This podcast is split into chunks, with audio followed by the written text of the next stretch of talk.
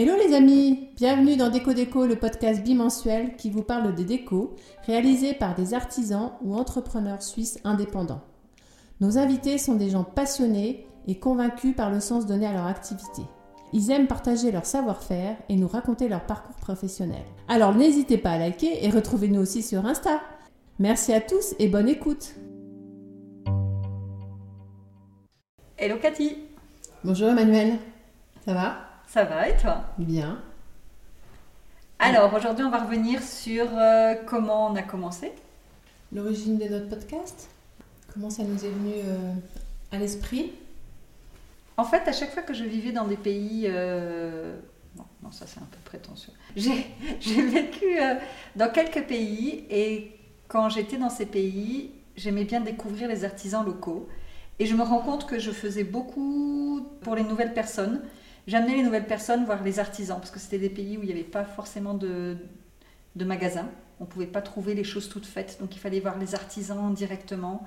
Et j'aimais bien accueillir les personnes et leur montrer, ben là tu peux faire, euh, faire ton lit, là tu peux faire ta, lumière, là tu peux faire tes coussins. euh, voilà. Et je me suis rendu compte qu'en Suisse, on ne connaissait pas, quand je suis arrivée en Suisse il y a 5 ans, on ne connaissait pas trop les artisans locaux. Donc j'ai acheté quelques magazines, je voulais en savoir un peu plus. Et je me dis que cette idée de podcast, pour aller à la rencontre des artisans qui font, ou des personnes qui font la déco en Suisse, donc on commence par la Suisse romande, mais la, la- Suisse après euh, en général, ça, ça m'intéresse. Et toi, tu as tout de suite rebondi. Quand je t'ai proposé l'idée, tu as tout de suite rebondi. Je te remercie tellement pour ton, ton implication là-dedans. Merci, Cathy.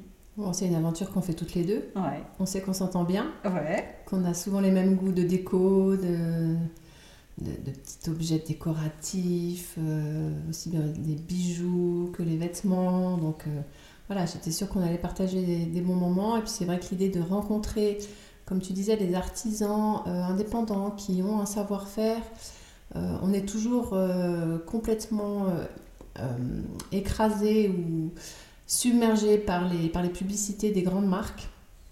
Et du coup, on est très influençable par rapport à ces, à ces produits-là. J'ai trouvé que cette idée de podcast et de rencontrer des gens indépendants qui avaient un métier dans les mains, c'était aussi euh, montrer qu'on pouvait euh, sortir des sentiers battus et se faire plaisir avec des belles choses qui ont vraiment euh, qui sont sorties d'un atelier et puis qu'on peut même presque faire réaliser sur mesure selon ses envies, ses couleurs, les- le matériau qu'on choisit.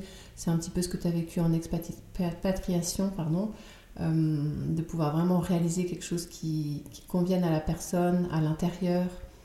Et ça n'empêche pas qu'on s'inspire aussi euh, de ce qu'on voit, de ce qu'on lit, des magazines de déco. Donc il y a effectivement un phénomène de mode qui nous guide un petit peu, Mm, mais on peut aussi l'adapter vraiment à ses choix, à ses envies du moment et à l'intérieur dans lequel on vit au moment présent.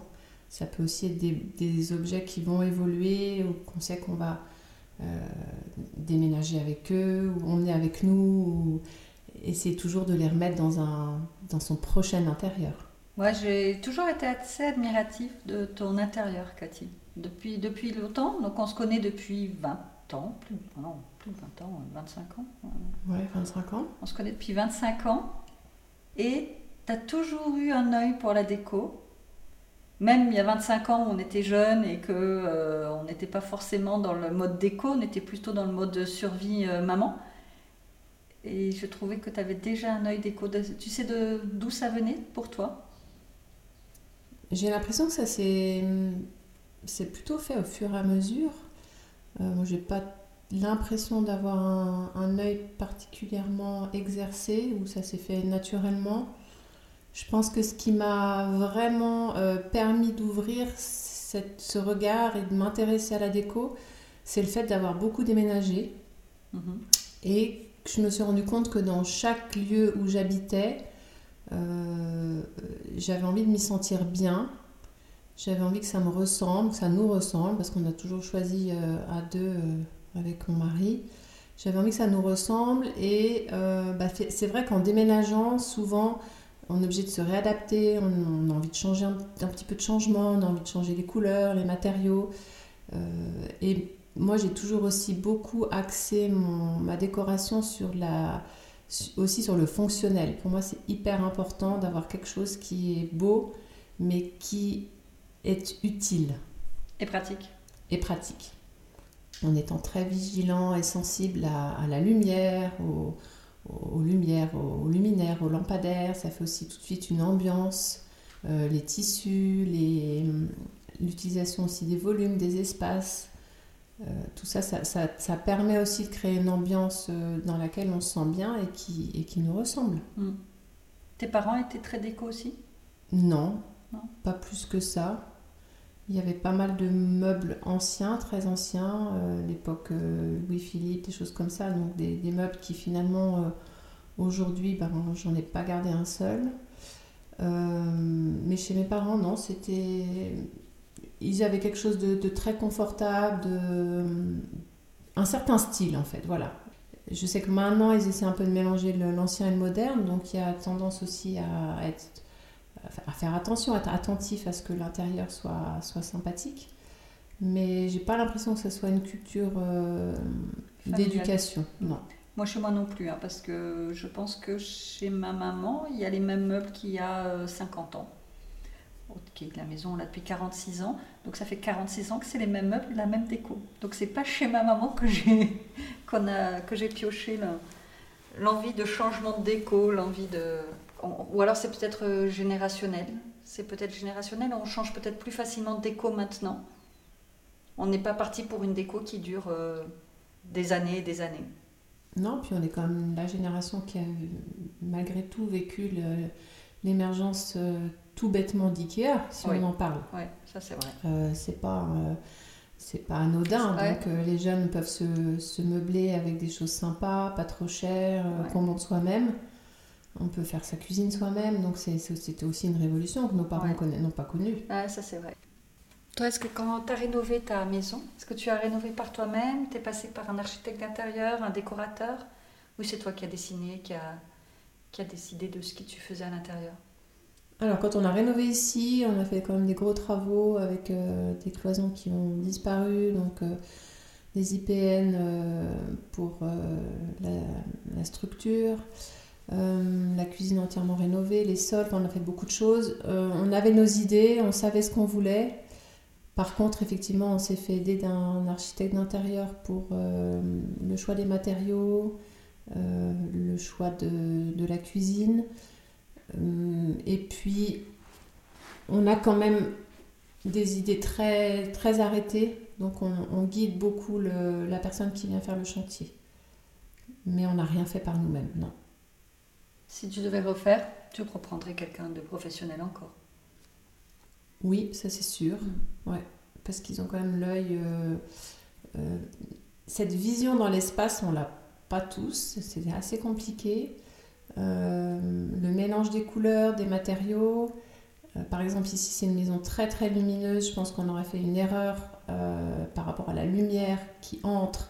Et donc, on aurait eu quelque chose de trop lumineux à l'intérieur, presque d'insoutenable pour le regard. Donc là, on a été bien conseillé.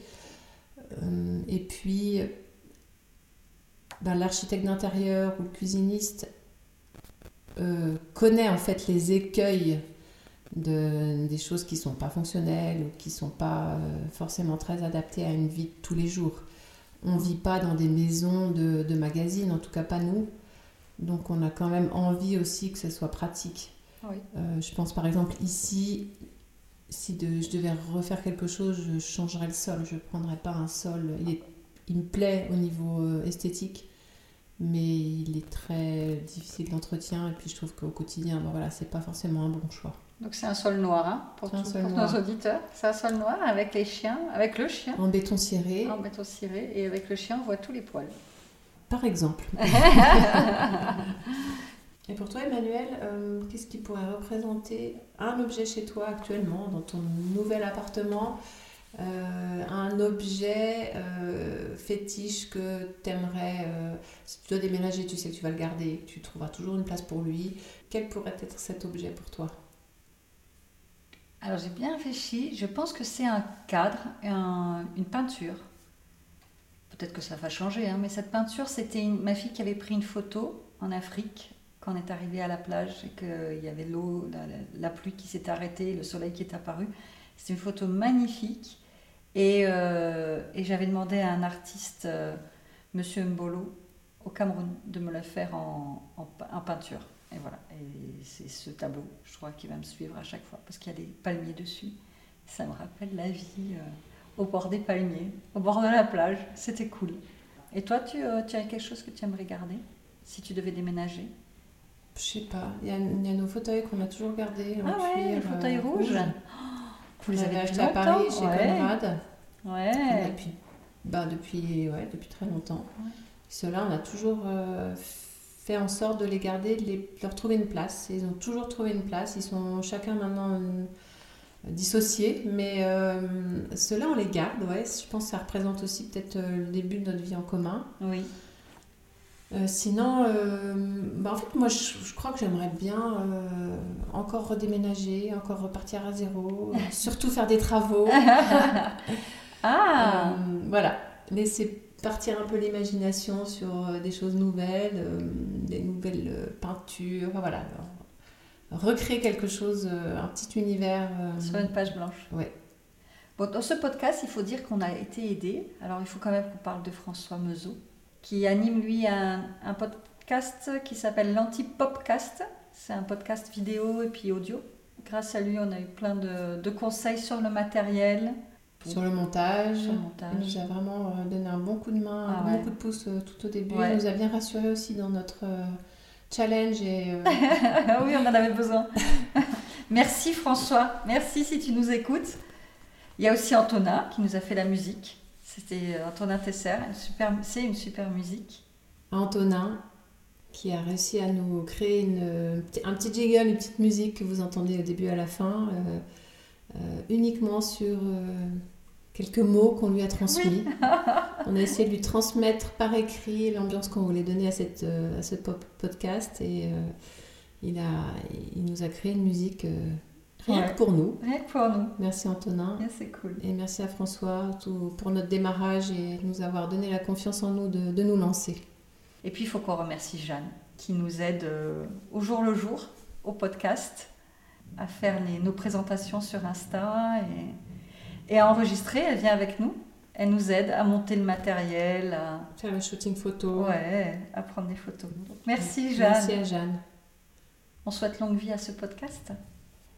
C'est ça qu'on pourrait nous souhaiter? Jusqu'à présent, on a toujours rencontré des gens euh, très enthousiastes à l'idée de participer. Euh, pour certains, euh, un petit peu l'angoisse de dire il y a une caméra. Non, non, c'est juste audio. Ouais. Et puis d'autres, mais je sais même pas ce que c'est qu'un podcast. C'est pas grave, on vous explique. Et surtout, on s'est retrouvés dans, dans les ateliers de, de- de ces artisans qui fabriquent. Et puis on a découvert des univers euh, totalement méconnus, un savoir-faire. C'est vraiment euh, très sympathique de leur part d'avoir consacré, de nous avoir consacré du temps. Et puis euh, on espère aussi que bah, grâce à ce podcast, ces, ces artisans pourront aussi entre eux trou- trouver une synergie, Ouais. voilà, trouver des nouvelles pistes, des nouvelles connexions. Oui, c'est aussi le but de, de ce podcast. Merci Cathy. Merci à toi Emmanuel et à tout bientôt. À tout bientôt. Merci de nous avoir écoutés. N'hésitez pas à nous partager, à nous mettre des commentaires et à nous mettre 5 étoiles. Cela nous permettra une meilleure visibilité. Et surtout, merci à François Meuseau d'Antipopcast pour tous ses conseils, à Antonin Tesser pour notre super musique et à Jeanne Richer pour son soutien artistique continu sur notre Insta. À dans 15 jours pour le prochain podcast Déco Déco. Euh, tu veux le refaire maintenant avec le... Bah, je pense, c'est pas que je veux, je pense que ce c'est un peu.